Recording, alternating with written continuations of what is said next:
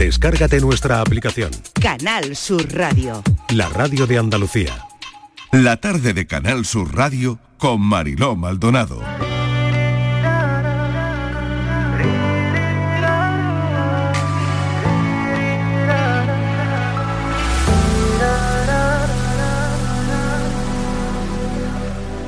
كل حبك قلتها لك لا حشا ما هي تسلي ما تسلى بك وقلبي زاد في حبك مقراه Nada más llegar, don Juan Carlos se instaló en una de las suites presidenciales del Emirate Palace, uno de los hoteles más caros y lujosos del mundo.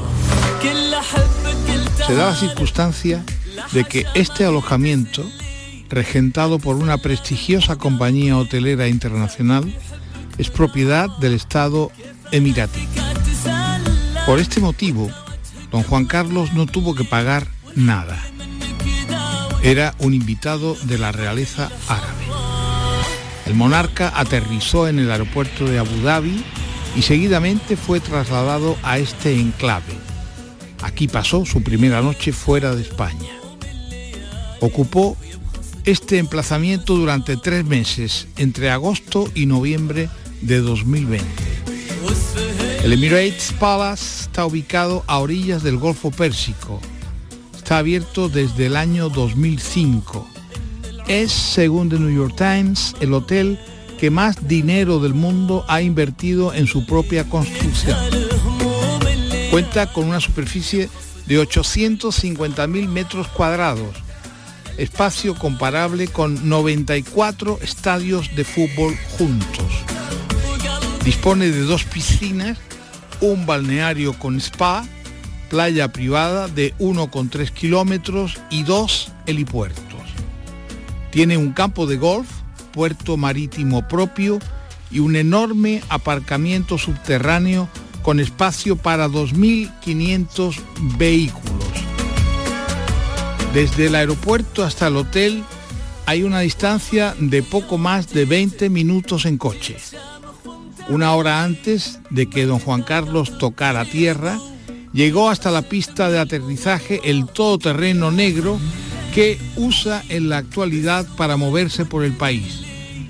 Bajo las escalerillas del jet privado y, escoltado por un segundo vehículo, puso rumbo al hotel. El monarca había sido informado por su anfitrión de que su paso por el Emirate Palace sería solo temporal hasta que se le encontrara una vivienda a la altura de su estatus. Han oído un extracto de Juan Carlos I, el rey en el desierto, de Alejandro en Trabasaguas, es un periodista de investigación que trabaja en el debate. Este mm, episodio es eh, de los más intrigantes de la monarquía española contemporánea, ¿no? Y Alejandro Entrabasaguas, les cuento un poco, es un joven periodista de investigación, como les digo, está en el debate, asumió el desafío de localizar al rey cuando nadie sabía dónde estaba. Lo enviaron al país árabe con más preguntas que respuestas y su misión se convirtió en un viaje lleno de suspense que nos va a trasladar, me imagino que algo de ese viaje, porque actualmente ese viaje está en las páginas de este libro. Alejandro Entrabasaguas, bienvenido, gracias por acompañarnos. Hola Mariló, buenas tardes. El placer es mío, muchísimas gracias. Bueno, ¿cómo manejaste la presión que tuvo que haber alguna y la responsabilidad de seguir una historia tan delicada y al mismo tiempo tan intrigante como la del rey emérito? Bueno, pues porque tuve la suerte de que la editorial La Esfera de los Libros se pusiera en contacto conmigo y me propusiera escribir este libro, ¿no? Porque sobre don Juan Carlos se han escrito muchos libros, la mayoría mm, biografías, mm, libros históricos, también alguna que otra novela, pero este era un libro que faltaba. Porque mm, la salida de don Juan Carlos, o como yo explico en el libro, la expulsión de don Juan Carlos de España fue muy abrupta. Mm, se han dicho muchas cosas sobre cómo fue esa salida, pero había muy pocas certezas. Entonces, bueno, la editorial me propuso escribir este libro aprovechando el contacto cordial que logré hacer con don Juan Carlos en el viaje en el que yo estuve allí, en Emiratos Árabes, durante tres meses, y aprovechar ese contacto no solo para escribir cómo fue su salida, sino contar dos cosas más. Cómo es su día a día allí en Abu Dhabi, porque aquí a España de vez en cuando nos llega alguna anécdota, pero lo que él hace allí es muy desconocido. Y luego también poder contar con la versión de don Juan Carlos sobre muchos de los temas sobre los que se hablan de él. Y esa versión es la que he tratado de plasmar en el libro a través de lo que me ha contado su entorno, las personas que van allí a visitarle. ¿Y qué dice?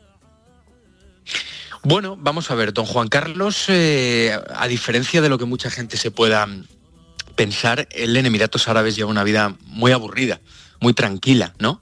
Él asumió la salida de, España como, como una forma de, él siempre dice que como una forma de lealtad hacia, hacia la corona y hacia los españoles, pero sobre todo para no ser un problema, una carga para su hijo.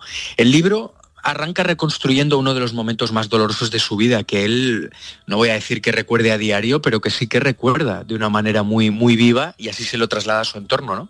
Y fue el momento en el que le dijeron que se tenía que marchar de España.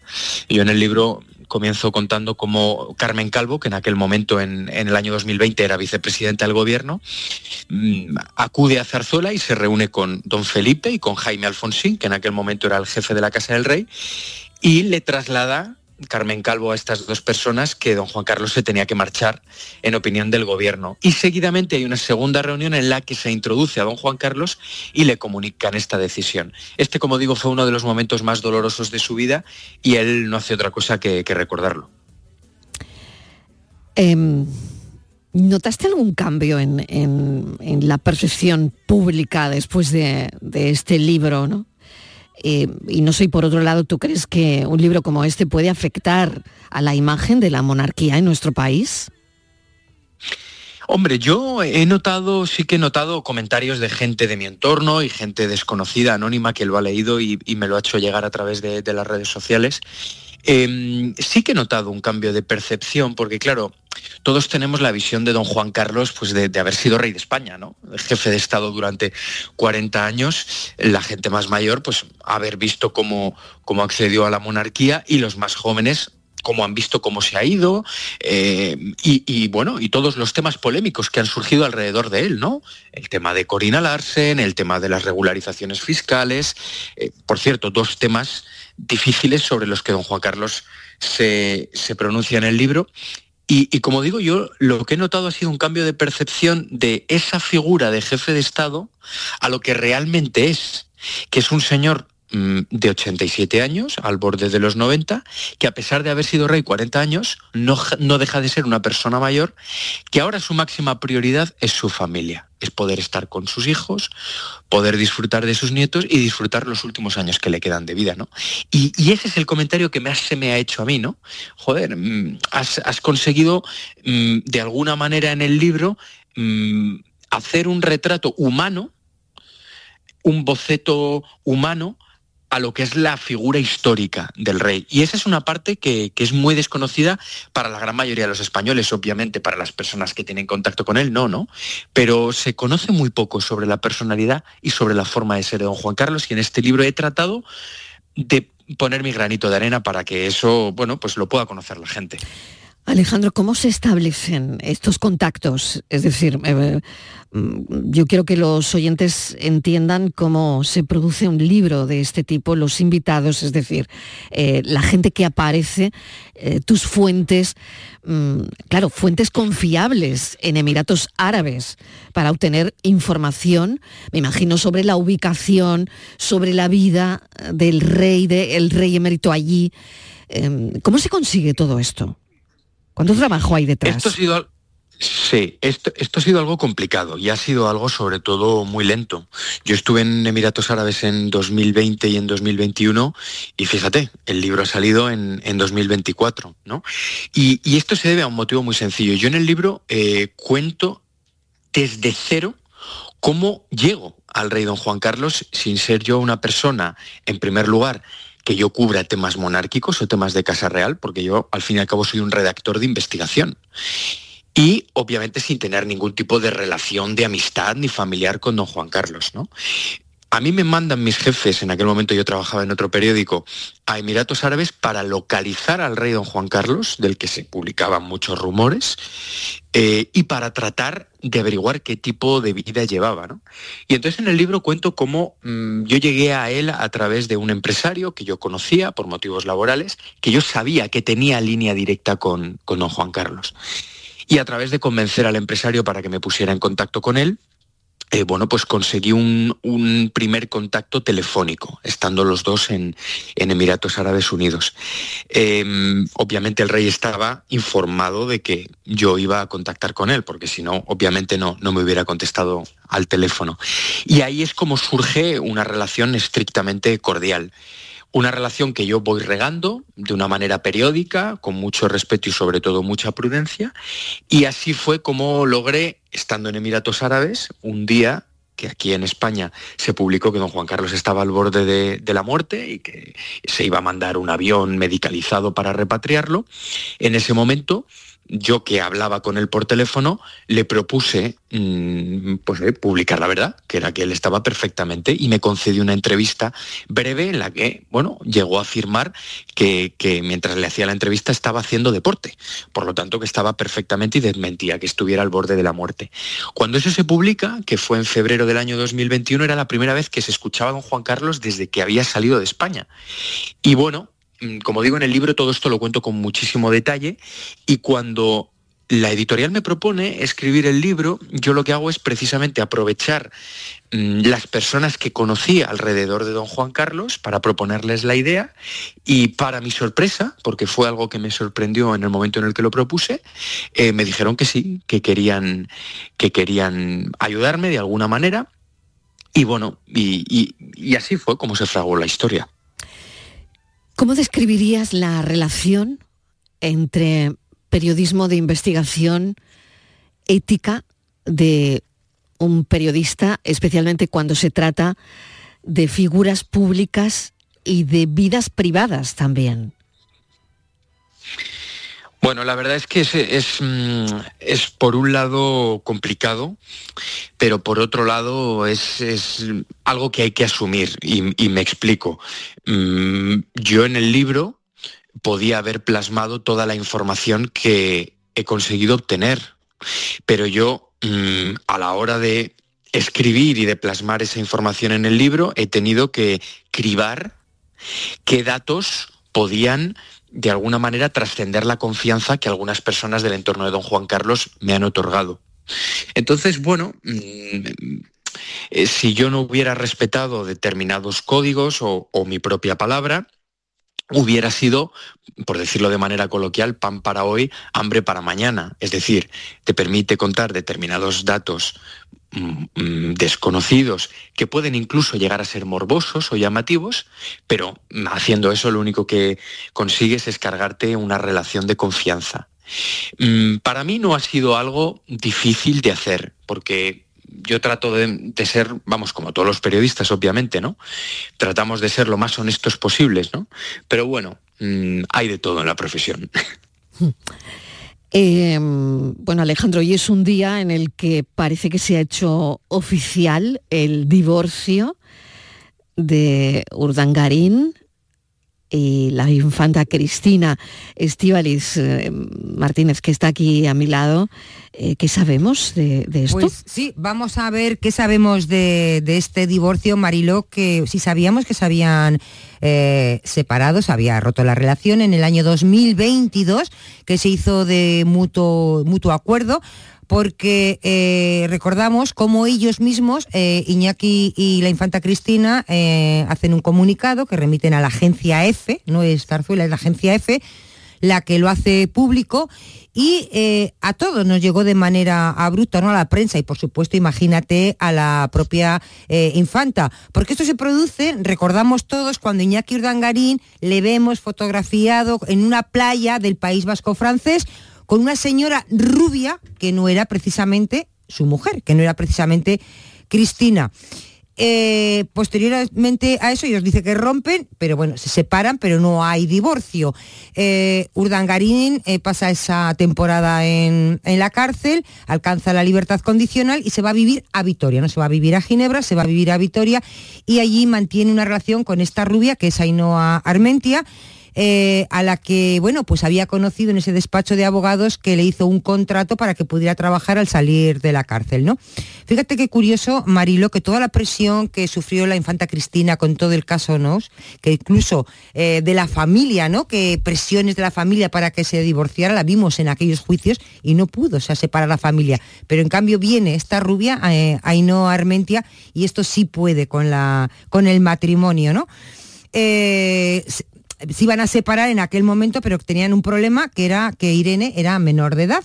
Y sobre todo ellos lo que no querían para nada era acudir a juicio y parece que no se ponían de acuerdo en el tema eh, del acuerdo regulador sobre la custodia y la pensión de, la niña. Entonces, bueno, pues deciden que Irene alcance los 18 años, que todo va a ser más fácil y así fue. El pasado 5 de junio cumple 18. Ya todos los hijos son mayores de edad. Efectivamente, era pendiente la niña.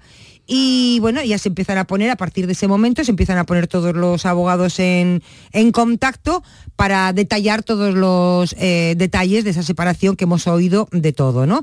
Mm, cuando ellos anuncian la separación en el 2022 sí que se dijo que el divorcio tardaría, y fíjate si el divorcio ha tardado, ¿no?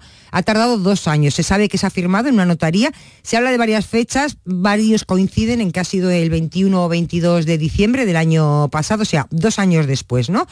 Eh, lo que sabemos, Marilo, es después de este divorcio que se ha dicho de todo, que iba a cobrar una cantidad millonaria, lo que ha trascendido es que Urdangarín sí va a perder algo que él no quería bajo ningún concepto, que es eh, los escoltas él quería que los escoltas se le mantuvieran, bueno, pues eso lo pierde, será de manera inmediata, eh, pues iremos poco a poco viendo cómo es. Es decir, que ya mañana, que mañana ya no va a tener escoltas. O pasado, ¿vale? Tenía ocho personas para él, ¿vale?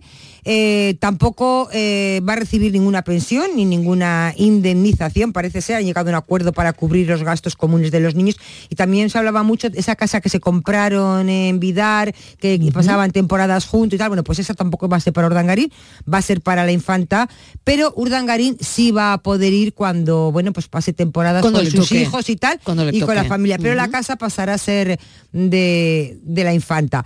Eh, eh, la, infanta pues ahora mismo pues sigue con su vida en Ginebra, viene de vez en cuando a Barcelona, también viene a la Zarzuela a visitar a la familia y él pues sabemos también que en el momento que se ha firmado ya ha cogido un pisito en la misma organización donde vive su madre con su novia y, viven de, alquiler.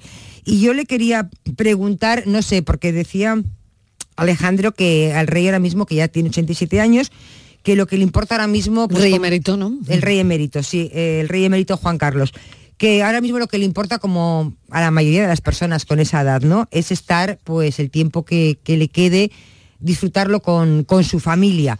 Eh, yo no sé cómo ha vivido este divorcio de Cristina con, con Urdangarín, porque yo no sé si Iñaki Urdangarín era mm, muy del agrado del rey emérito. No lo sé. Yo creo, yo por lo que he leído, por lo que he visto, eh, que no sé si hasta dónde es verdad o no, pero todos hemos visto documentales, todos hemos leído, no era muy, muy, de, la, muy de la cuerda de Urdangarín y él siempre apostó porque su hija se divorciara.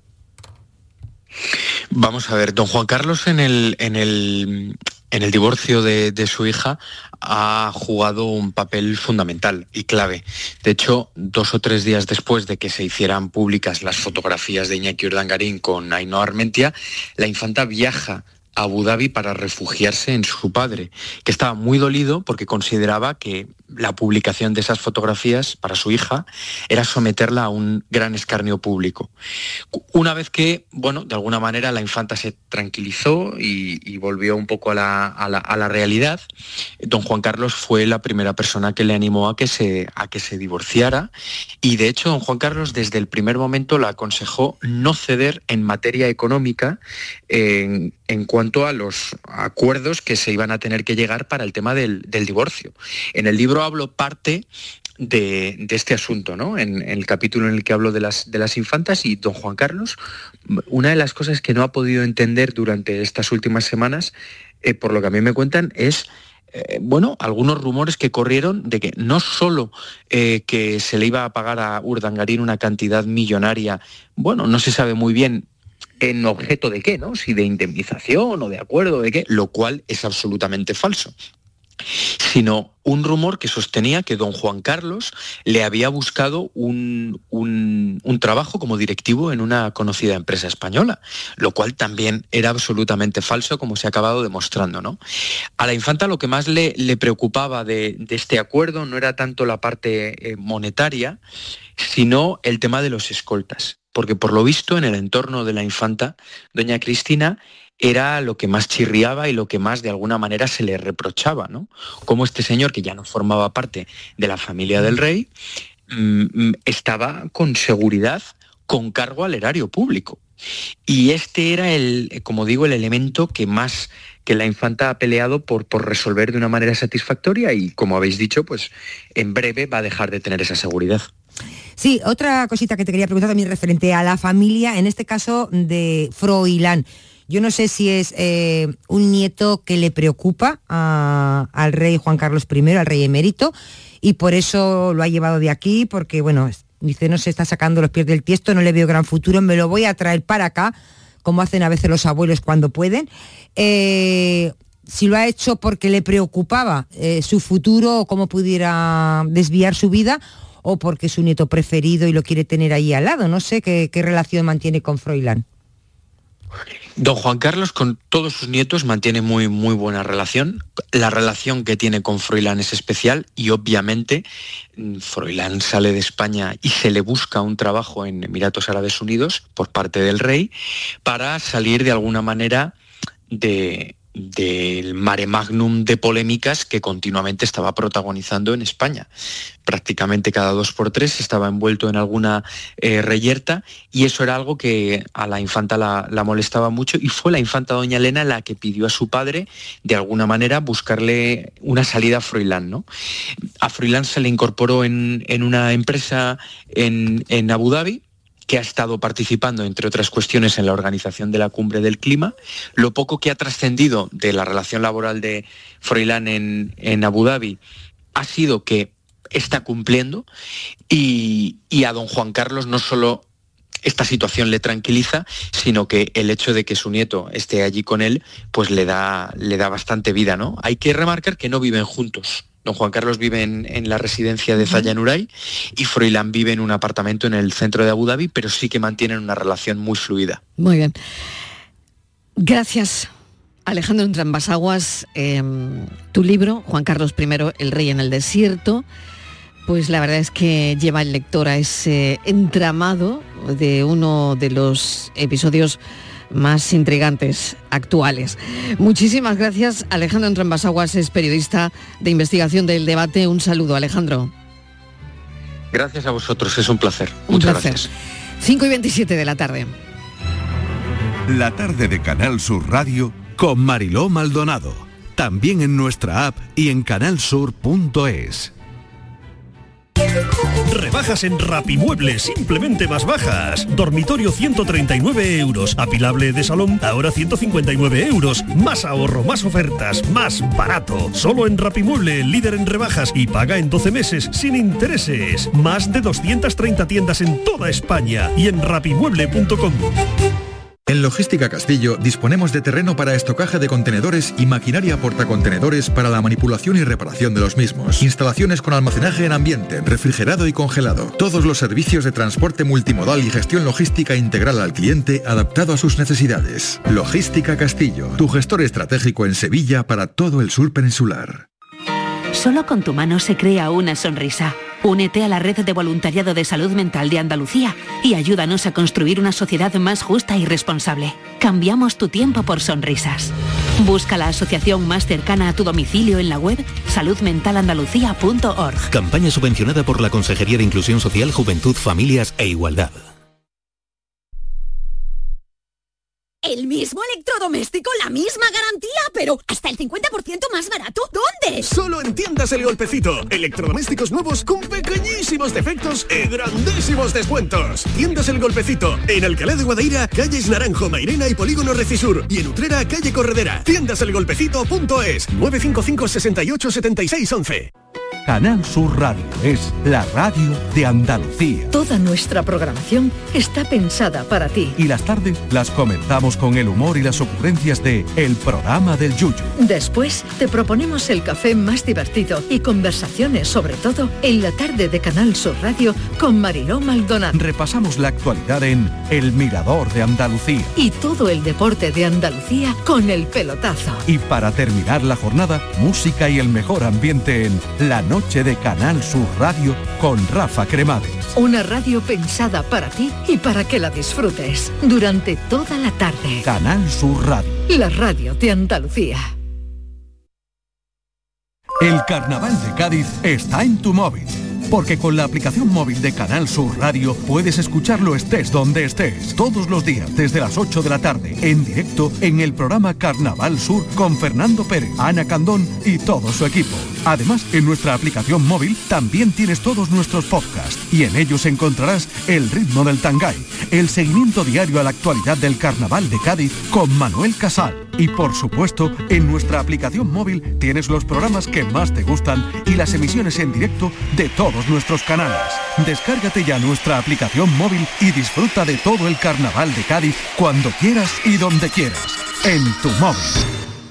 La tarde de Canal Sur Radio con Mariló Maldonado. Señor Cuadrado, su compañera le acusada de trato vejatorio en el trabajo. ¿En el trabajo? Sí, casi nunca está. Llevo 40 años trabajando en la administración pública y jamás he usado el tipe. Yo creo que lo traigo todo. Aquí veo una cosita. ¿Y con qué letrita empieza? Si es que no hay compromiso. Quiero el divorcio. No le iré a dar la comunión a esta mujer. Si quieres me llevo la hostia en un tupper. Ni educación. Yo no hago la compra en horario de trabajo. Ah, no. ¿Y esto qué es? ¡Mi desayuno! Tengo bajo el azúcar. Y la vergüenza también la tienes muy baja, Carmencita. Muy gorda, la has debido de liar en la hacienda para que te trasladasen aquí. Va a hacer tu trabajo y te va a callar cualquier comentario machista, sexista, racista, homófobo, transfobo, gordófobo o discáfobo. ¿Estamos? Como no abren lenguaje de signos, no. Un solo paso en falso y te quedarás repartiendo condones hasta que te jubiles. Cuando Igualdad empezó a cobrar importancia, nos trasladaron aquí y apostaron por el Open Space. Open Space. Hacéis torneos de tenis entre compañeros. Esto es una guardería. Eh, la tierra llora, Andrés. Pues yo también estoy a punto. ¿Os casáis? Enhorabuena. Y qué bonito casarse las dos el mismo día. Yo de reciclar no sabré una mierda, pero de galanteo me llamaban el Rock Hudson de la Malagueta. Tú le regalas unas flores, le retiras el asiento cuando va a sentarse. Es que se sienta como una reina. Yo soy republicano. ¿Qué haces, tío? No sé cómo no nos hemos extinguido todavía. Quiero estar sola, sentirme libre. Quiero llevar yo mi propio carro. ¿Y tú te quieres sacar el carnet de conducir? Sí, a ver, legua que eres una, una LG. ¿Perdona? HDMI. ¡Se me ve ahora! Señor, estos de aquí fuera, ¿quiénes son? Los que hiciste el séptimo día. Vaya fauna. Bueno, una comedia trepidante, hablamos de cine como Dios manda. Es, bueno, han oído a Leo Harlem y todo el elenco, eh, eh, bueno, de la película, que es tremenda, es una comedia divertida, es fresca, es optimista y con un mensaje social muy, muy necesario. Como Dios manda, va de un funcionario llamado al orden por sus expresiones que, bueno, acaba trabajando, sin hacer expolio de, de- la película, en la delegación de igualdad. Así que se pueden imaginar a este funcionario trabajando en la delegación de igualdad con su modo de ver la vida, el mundo, ¿no? Ve la vida con, con, pues yo qué sé, como hace un siglo, ¿no? Y con una sinceridad además que hace que se meta en algún que otro charco. Vamos a hablar con su directora, Paz Jiménez, directora de la película Como Dios manda, premio además del Festival de Huelva el año pasado como mejor cineasta de Andalucía. Paz, bienvenida, ¿qué tal? Muchas gracias, buenas tardes. Bueno, el feedback que te llega de la peli es brutal y sigue siendo brutal a día de hoy. Bueno, la verdad que muy contenta por eso, porque la gente se divierte, que al final era el, propósito, ¿no? Que, bueno, es cierto que hay un mensaje social que nos parece necesario, eh, pero no deja de ser una comedia, ¿no? Y, entre tanto, mm, afortunadamente, buen drama eh, con el que cuenta nuestro cine, pues de repente hace reír y entretener y, con un poquito de mensaje social y si se consigue, pero sobre todo eso, el salir de la sala con una sonrisa, pues bueno, prueba superada, ¿no? Objetivo cumplido. Así que muy contentos con el feedback, sí. Desde luego, eh, al final lo que has hecho, Paz, es cuestionar determinadas conductas y, valores a través del humor, que me parece muy importante. Claro, es que eh, en medio de la crispación que la que llevamos unos años ya viviendo, eh, que empieza por la política, pero que, al final eh, inunda todo, pues afrontar cualquier cosa desde la perspectiva del humor es un alivio, ¿no? Es un respiro, es un soplito de aire fresco nos parecía muy importante. Creemos que bueno, que, igual el mensaje entraba mejor de esta manera, ¿no? Igual hacía reflexionar si la gente no se siente atacada.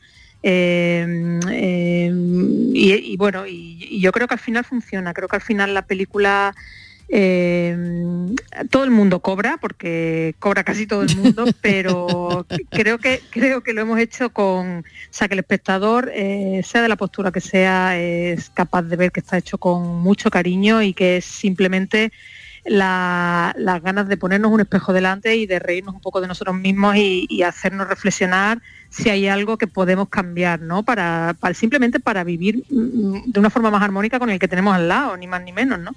Esto te ha llevado a la dirección, bueno, a la nominación a mejor dirección Nobel en los premios Carmen, que también son muy importantes, ¿no? Y, una plataforma eh, también de lanzamiento, ¿no? Para, ¿qué te digo yo? Para los Goya, para, en fin, en eso se han convertido también los Carmen en Andalucía, ¿no?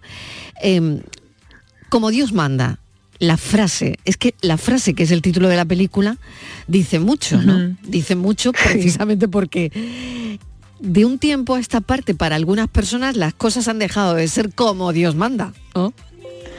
Claro, es que, ¿qué es? Eh, de hecho, el personaje María Morales lo dice, ¿no? En uno de los diálogos que tiene con, con, el personaje de, Andrés Cuadrado, de, que interpreta Leo Harlen, dice, ¿y qué es como Dios manda? Porque igual hace un siglo era una cosa y ahora mm, afortunadamente nos hemos dado cuenta de que es otra, ¿no? Como Dios manda no es eh, todas las ideas retrógradas, machistas, eh, eh, conservadoras, ¿no? Afortunadamente vivimos en una sociedad que camina hacia cada vez ser más plural y más diversa y entonces ya las cosas como Dios manda mm, han cambiado, ya no son las de antes. Entonces bueno, sí, sí, es, una frase que repite muchísimo Andrés Cuadrado, eh, pero que, bueno, que yo creo que está cambiando afortunadamente, insisto, están cambiando, eh, o eso pretendemos, ¿no? Claro, fíjate que él lo pones en el Ministerio de Hacienda, empieza en el Ministerio de Hacienda y acaba en el Ministerio de Igualdad. Claro, hmm. en ese viaje que me parece muy interesante, Paz, y muy original, ¿no? Pero en ese viaje em, llega el lenguaje inclusivo, llega el ecologismo, eh, llega eh, pues esa nueva manera de relacionarte laboralmente con las compañeras, ¿no? Em, y él se encuentra como un pez fuera del agua. ¿no? Es decir, claro, él se encuentra como un elefante en una cacharrería, ¿no? Claro, y yo creo que em, desde el principio estaba ya en el guion escrito tal cual, pero desde el principio optamos por que no fuera un tipo, que no fuera eh, un horror, que en el minuto uno de película el espectador lo quisiera matar directamente, sino que, es un tipo, es como si lo hubieran congelado el siglo pasado y lo mm. descongelan ahora. no, entiende nada, pero no porque sea mal tío o porque tenga malas intenciones, sino porque no entiende nada, porque todo a su alrededor ha cambiado demasiado rápido para él y, entonces no, no, es capaz de concebir ciertos cambios, ¿no? Pero bueno, afortunadamente luego él es el personaje que, más evoluciona de todos y que desde luego hace un viaje extraordinario, ¿no? Que ya nos gustaría que hicieran eh, muchos en este país. Entonces al final eh, es el héroe de la película, ¿no? Es el que es capaz de adaptarse, cosas que al principio de la película eran casi imposibles, al final vemos como que es el que se acaba adaptando, ¿no? Entonces, bueno, ahí está el, mensaje también optimista, ¿no? Y la parte, pues, eh, esperanzadora de la película. Un cine social que no está reñido con el humor. Tú fíjate qué importante, ¿no? Em, yo mm. englobaría la película como cine social, pero has trazado una comedia. Hmm, sí, sí, pero, pero yo creo que bueno, es parte de un guion mm, fenomenalmente hilado y con eh, una cierta eh, maña para la comedia, que es de, que lo firma Marta Sánchez, que es una guionista extraordinaria. Y yo creo que ella, eh, partiendo del texto, ya, ya se ve que está tratado todo con cariño. O sea, hay, hay un tipo de humor eh, que quizá es más crítico y este siendo crítico, eh, bueno, no, deja de, tratar a todos los personajes, cada uno representando su parcelita social y su ideología, no deja de, reírse de ellos en cierta manera, pero de tratarlos con cariño. Yo creo que es un poco la clave, ¿no? el humor sin llegar a ofender. Y es muy difícil conseguirlo, porque es cierto que, como te decía antes, que todos cobran, todos pillan cacho, pero, pero está hecho con, tal finura que creo que nadie se siente ofendido. Ni, vamos, he hablado con feministas, he hablado con eh, eh, personas del colectivo trans y al final eh, todos se ríen, se ríen de sus mismos clichés, de, eh, la, mala utilización quizá del lenguaje inclusivo que a veces hace el personaje de Lourdes porque se le va un poco de las manos. Entonces está todo eh, con un tipo de humor muy, muy blanquito y muy fino y yo creo que es la manera. Y sobre todo también porque está en un momento, como te decía antes, está en un momento en el que eh, nos invade tanta crispación que un poquito de risa y de está, está en el momento. está en el momento en el momento que diría yo. Paz Jiménez muchísimas gracias. Gracias a vosotros. Sé que los Carmen van a estar muy reñidos pero madre mía, nominada a Mejor Dirección Nobel por esta película Como Dios manda. Muchísimas gracias y mucha suerte, Paz. Muchísimas gracias, gracias a vosotros. Un saludo. Viva, viva el talento andaluz. Gracias. gracias. Un beso.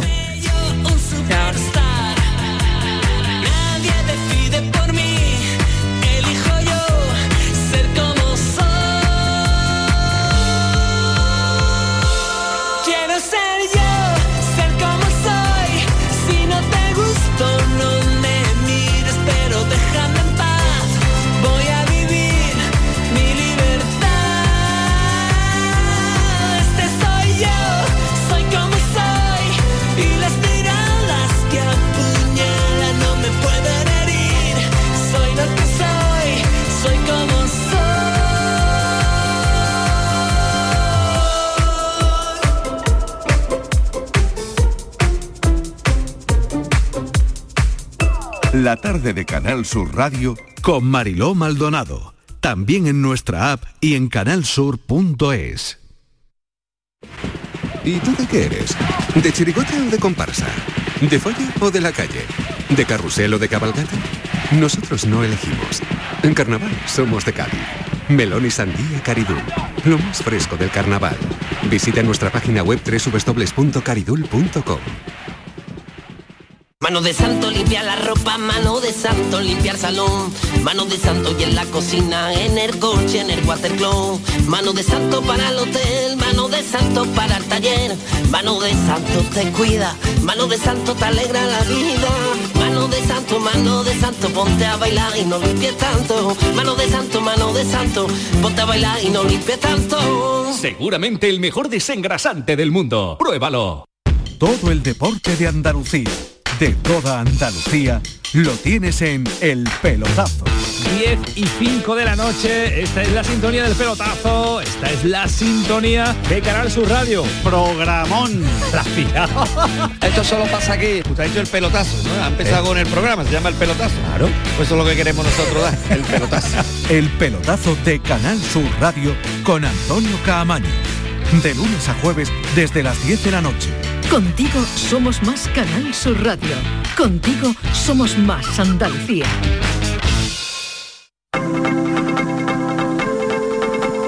La tarde de Canal Sur Radio con Mariló Maldonado.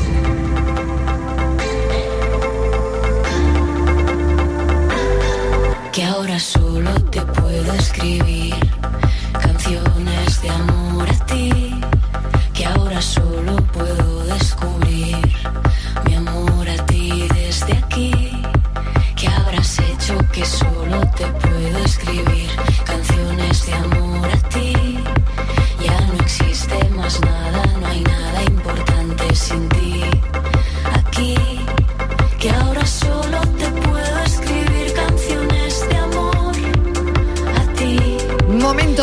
Borja Rodríguez y la tarde del amor, que le dejamos este último cuarto de hora para que, bueno, nos hable de algunos asuntos que tienen su enjundia también.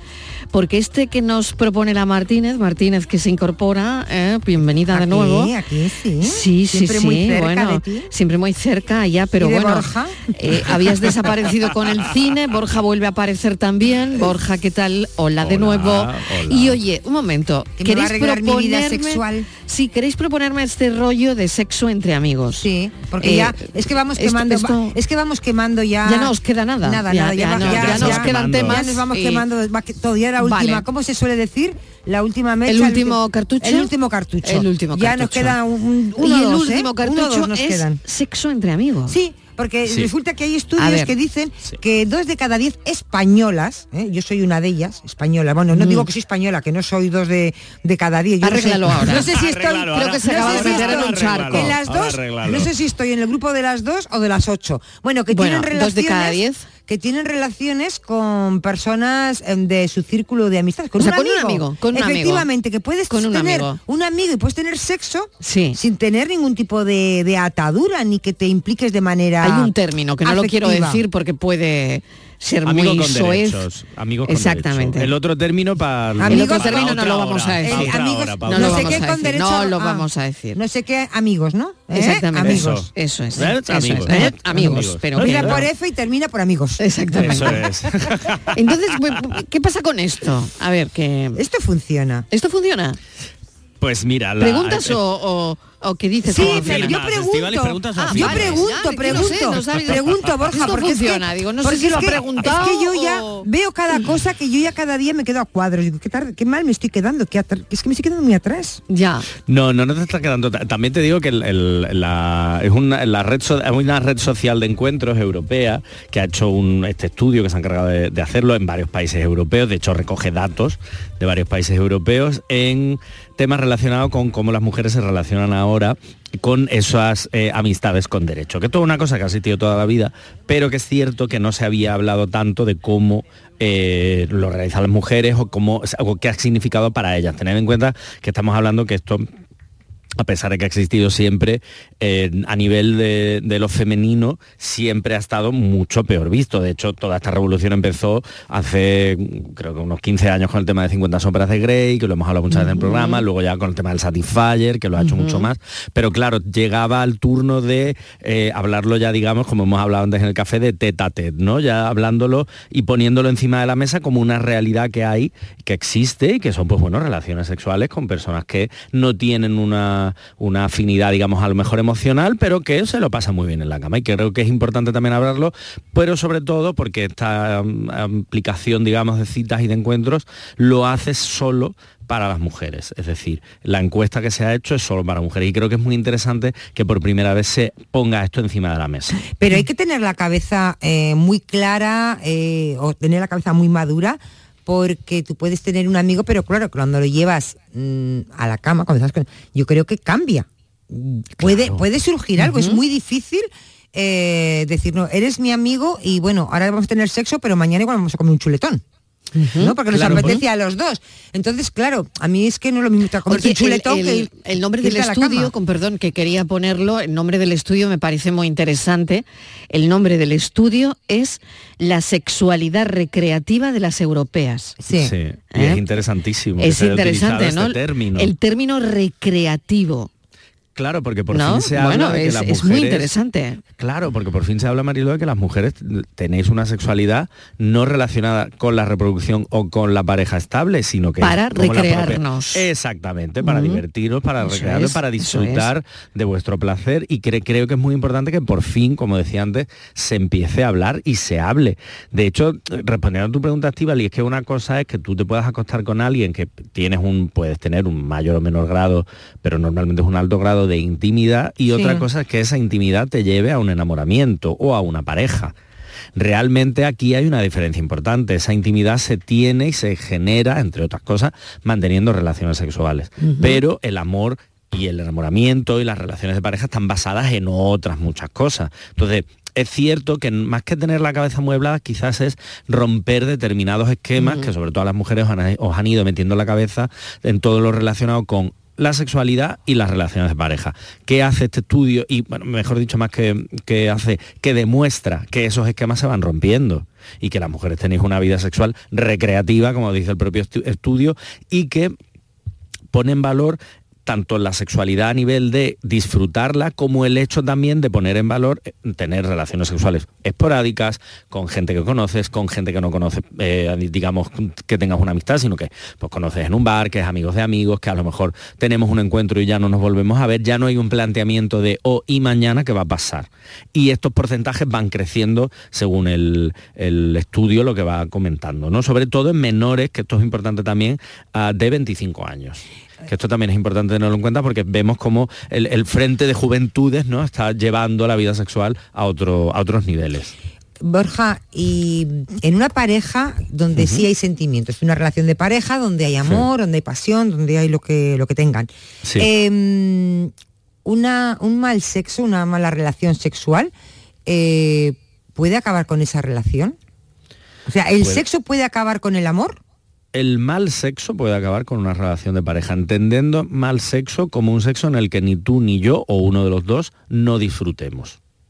Es decir, muchas veces se habla, no, es que las relaciones sexuales, ¿no? Como muchas veces ahora que se habla tantísimo de la pornografía, y de la adolescencia y demás, ¿no? Como ese decálogo de las relaciones sexuales. No, no, no. Cuando yo digo que no haya buen sexo, es un sexo en el que tú y yo, o uno de los dos, no disfrutemos. Y sí puede acabar con eh, la relación, porque eso puede llevar a infidelidades, puede llevar a situaciones incómodas, puede llevar a un distanciamiento tremendo de esa, porque ya no hablamos solo, vuelvo a decir, de la relación sexual, sino que hablamos de la intimidad. Y ahí entra el factor que puede llevar a que se rompa una relación de pareja. Es muy natural pasar por etapas en las que no, no hay un deseo o que una de las personas de la pareja tenga deseo y la otra no. Es decir, todo eso fluctúa. La sexualidad, el sexo, la erótica y el placer dentro de una relación de pareja fluctúa y es la cosa más natural del mundo. Otra cosa es cuando esas relaciones, cuando las hay, ya empiezan a ser insatisfactorias, ya no nos apetece, lo hacemos porque bueno, pues porque toca y hay que mantener un poco ¿no? el nivel. Y ahí eso sí puede hacer perfectamente que una relación de pareja se, se estropee y se rompa, claro. ¿Vamos a otro tema? Venga, vamos a otro Venga, tema. vamos a- Eh, razones por las que mm, aguantan las parejas a pesar de no estar enamoradas. Sí, todos Qué conocemos. triste me parece esto, ¿no? Es muy triste, pero Sí. hay bastantes, ¿eh? Hay muchas Ah, personas. eh, eh, está el dato también, ¿no? Claro, eh, tenemos muchas parejas que están ahí, sabemos que no son felices, eh, intentan escaquearse para no estar juntos por cualquier eh, ocasión. Y entonces yo siempre me pregunto, ¿qué hace que dos personas que no están enamoradas, aunque lleven muchísimos años juntos, eh, tienen que pensar en el futuro, no en lo que han pasado? ¿Qué hace para seguir, eh, Borja, eh, manteniendo una relación, una, una relación sin amor? ¿Por Pues qué lo hacen? Hay varias, Estival, y una que es muy poco frecuente hablar. Se habla, pero no realmente se nombra en, cuando hablamos de por qué aguanta las relaciones. Y una es la monotonía, que es muy distinta a la rutina. Una cosa es una rutina, es decir, pues tenemos unos horarios, unas costumbres, un- unos trabajos, una hora de comer, una hora de cenar, una hora de acostarnos, si hay niños o niñas en casa, pues exactamente igual. Y una cosa es tener esa rutina y otra cosa es la monotonía, es decir, ya caer en el aburrimiento. Pero es que caes tanto en el aburrimiento que estás aburrido hasta para romper. Entonces ya pues te quedas ahí. Y es cierto que romper esa monotonía a veces es muy, muy, muy difícil, porque normalmente, a menos que haya un cambio muy radical en la relación, normalmente eso está abocado ya al fracaso. Entonces eso es importante. Y luego hay más, por ejemplo, está la culpabilidad, es decir, el miedo hacer daño a la otra persona, el miedo a que me hagan daño, cómo voy a romper yo esto ahora, no es el mejor momento, eh, es que no, está no estamos pasando por, un buen, por una buena situación, es que la otra persona tiene un momento duro ahora. Entonces, claro, esa culpabilidad lo que va haciendo es que tú cada vez vayas retrasando más ese momento de la ruptura. Eso hace también que se generen, porque claro, mm, tú lo retrasas, pero tampoco quieres estar ahí. Se generan otros roces, se generan conflictos. Entonces, todo eso sale siempre por algún sitio. Porque en el fondo no queremos estar ahí. Y creo que todas las personas que nos pueden estar oyendo mm, sabemos cómo se siente o cómo nos podemos sentir en una situación, no solo hablo de una relación de pareja, sino en general, en un sitio en el que no queremos estar. Entonces, la culpa muchas veces frena el, el- el deseo de lo que yo realmente necesito, si yo realmente estoy a gusto o no estoy a gusto en esta relación, qué es lo que quiero, qué es lo que no quiero, porque en el fondo al final la culpabilidad en, todos los, en todas las situaciones, no solo en pareja, paraliza mucho. Y entonces, ¿qué hacemos? Paro. Y no digo nada, no hablo, no lo comento, no hablo de lo que quiero, de lo que no quiero, sino simplemente estoy como, como en un stand-by, ¿no? Por decirlo de alguna forma. Es curioso, bueno, me habéis dado cuántas razones. Eh, Tenemos más, ¿eh? Hay Tenemos más, más. venga, Hay venga, venga, alguna más, Mira, alguna tenemos más. la presión social, esas expectativas familiares, Ah, bueno, la sí. boda para cuándo, las presiones externas también. Oh, de- esas presiones de, pero si lleváis no sé cuántos años juntos, bueno, ¿y qué? Claro, pero tengo que mirar al mañana, no a lo que he vivido, lo que he vivido y está. ¿Qué voy a seguir? Exacto. Y sobre todo porque al final la vida, en general, que esta mañana, en- escuchando un podcast que graba una amiga que está pensando con la novia comprarse una casa y tal, y hablan de eso, dices que la vida no está hecha para la soltería. Los productos en los supermercados todos más caros, si es para uno, los- las habitaciones de hoteles son casi el mismo precio que si vas con otra persona, aunque lo pagues tú solo. ¿Por qué pasa eso, Borja? Tú, tú has pensado en esto en más de una ocasión, ¿no? Y de hecho lo estás hablando porque le has dado una vuelta, ¿no? Sí, sí, ¿De qué depende? Eh, ¿Por qué la vida no está hecha para uno solo cuando la tendencia va a ser esa, ¿no? Claro, Porque cada vez creo- hay más personas. Exactamente. Claro, eso Claro, es porque en el la fondo, tendencia es que estemos solos, ¿no? Porque la sociedad en el fondo lo que genera es, te empuja a que eh, tengamos pareja. La sociedad no te empuja a que tú puedas tener una vida de soltería y una vida autónoma, te, te empuja a que tú tengas una relación de pareja, a que se generen núcleos familiares. Cuando hablo de familiares no solo hablo de hijos e hijas, que hay fa- eh, familias y parejas que obviamente no los tienen y siguen siendo familias, pero eh, se generan eso para, para poder al final es empujar a, a comprar, al comercio y sobre todo también porque la, la soltería sigue sin estar del todo bien vista. Al final, cuando tú conoces a una persona que lleva soltera mucho tiempo o que tiene cierta edad y está soltera, es como, "Mm, ¿qué habrá? ¿Qué le habrá pasado? Por, por- algo será, será muy raro, muy rara. Mm, ya tú las manías que tienes que tener, porque esta no habrá quien lo aguante. Entonces, la sociedad te empuja a eso, a pesar de que la misma sociedad nos está haciendo cada vez personas más individuales. Y hay muchas más personas, eh, o sea, el, porcentaje de personas solteras está creciendo expo- expo- exponencialmente, perdón que no me sale la palabra, mucho más que el de las parejas. Pero la sociedad al final nos empuja porque vivimos en esta sociedad de generar parejas. Luego, por, por ejemplo, esto es mitiquísimo, el miedo a la soledad. Eso por supuesto, o sea, no romper una relación por miedo a quedarte solo, porque vuelvo a decir, no es lo mismo estar soltero. Pero soltera, tener una solo, relación sola. con el pilar de que estoy acompañado cuando no es una compañía, es un estorbo, porque no hay nada en esa relación, es una relación muerta, es una relación con que no te suma, que te resta. Es que eh, una hay relación que no te suma, que, que te resta, es decir, eh, quédate como estás. Y además en la vida eh, no hace falta tener una pareja para estar acompañado. Tienes familia, tienes amigos, tienes compañeros. Te quiero decir que el amor te llega de muchos sitios. No hay que tenerle miedo a, a- a eso, pienso Claro. yo, ¿eh? Sí, sí, total, pero por eso es tan importante, Estivali, aprender a estar soltero y soltera antes de echarte pareja, aprender a estar tú solo o sola, estar en tu casa a gusto, tener tu grupo de amigos, tener tu trabajo, tener tu independencia, tener tu autonomía y que luego eso cuando llegue una pareja lo que haga es complementarlo. Fíjate no que el otro día me comentaba una, una amiga que está sola, pero me decía que para ella, para eh, tener una relación con una pareja, con un chico, era muy importante, dice, es la única condición que pongo, que haya vivido solo. Claro. Qué Dice, curioso, ¿no? eh, y ahora que lo ha dicho Claro. Borja, me- me- Sí. vamos, me ha venido a la mente, Sí, sí, digo, sí. pero eso, dice, para mí es lo más importante, es una persona que haya vivido sola. Es que eso es Dice, porque si no, lo que está buscando es una compañía de su madre, se va a su mujer, de su mujer a su novia, de su novia. Siempre busca algo, ¿no? Como un, como un bastón donde apoyarse, porque Eso no es. sabe. Entonces me acordaba ahora que me lo comentaba y eso dice que haya vivido solo, si no, no me interesa. Que bien es conocerse a uno mismo, ¿no? Claro. Eh, ¿cuánto, ¿Cuánto ganamos, ¿no? Al conocernos a nosotros mismos antes de compartir la vida con alguien, ¿no? Es muy interesante esta conversación que me ha encantado.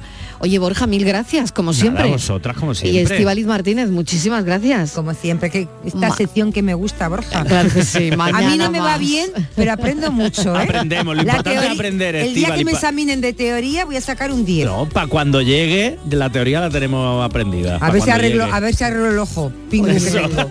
Muchas gracias a los dos. Y ahora no se vayan porque noticias y después las noticias martes en el espacio por tu salud toca nutrición. Y hoy hablaremos de la alimentación de la gente más joven, de la alimentación de nuestros hijos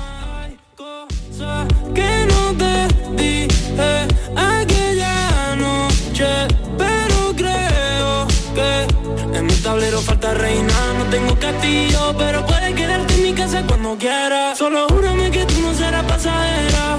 Y antes de que te fuera te dije, tú solo confía. Yo también tengo miedo de estrellarme si acelero. Pero contigo no freno, que yo te quiero